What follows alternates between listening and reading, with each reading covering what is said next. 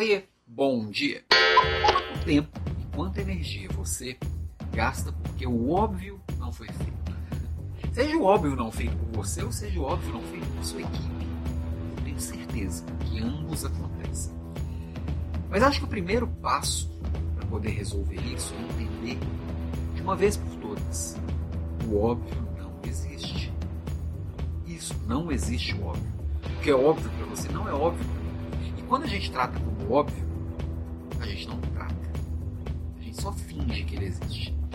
E aí, nós temos problemas sérios no dia a dia. Sim, nós estamos falando de comunicação e nós estamos falando também de produtividade. Essas coisas elas correlacionam muito quando a gente fala de execução, de fazer o que precisa ser feito, de liderar e conduzir as pessoas o que precisa ser feito. E aí, na comunicação, às vezes a gente falha em uma coisa muito básica, que é dizer e checar o que às vezes a gente passa por, pelo óbvio mesmo, a gente acredita que algumas coisas estão solidificadas, que todo mundo domina, que todo mundo sabe, que todo mundo já viu. Só que às vezes a pessoa até já viu, mas não deu importância, está com um olhar em outro lugar, não está enxergando o que está dentro da sua cabeça. Isso acontece o tempo inteiro, na verdade. A gente fala, parece que todo mundo está enxergando a mesma coisa que a gente, só que aquilo só existe na nossa cabeça. Né? E é interessante porque muitas vezes é, a gente deixa de falar e, há, e tem certeza absoluta que falou com o outro. Mas eu falei, não, não falo. Você acha que você falou.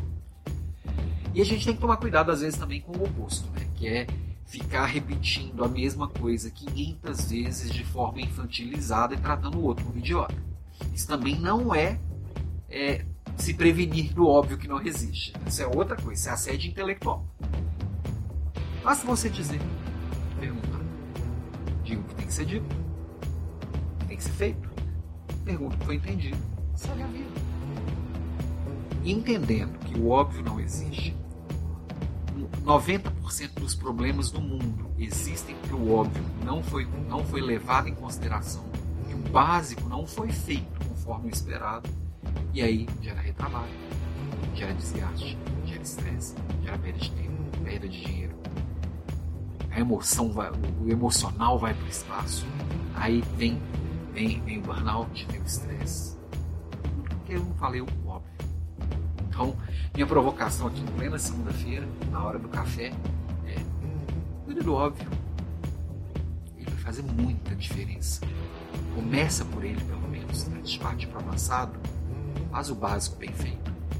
Coloca o mínimo para rodar. Você vai ver que a gente já vai ser muito diferente. Ok? Beijo pra você, boa semana, boa segunda.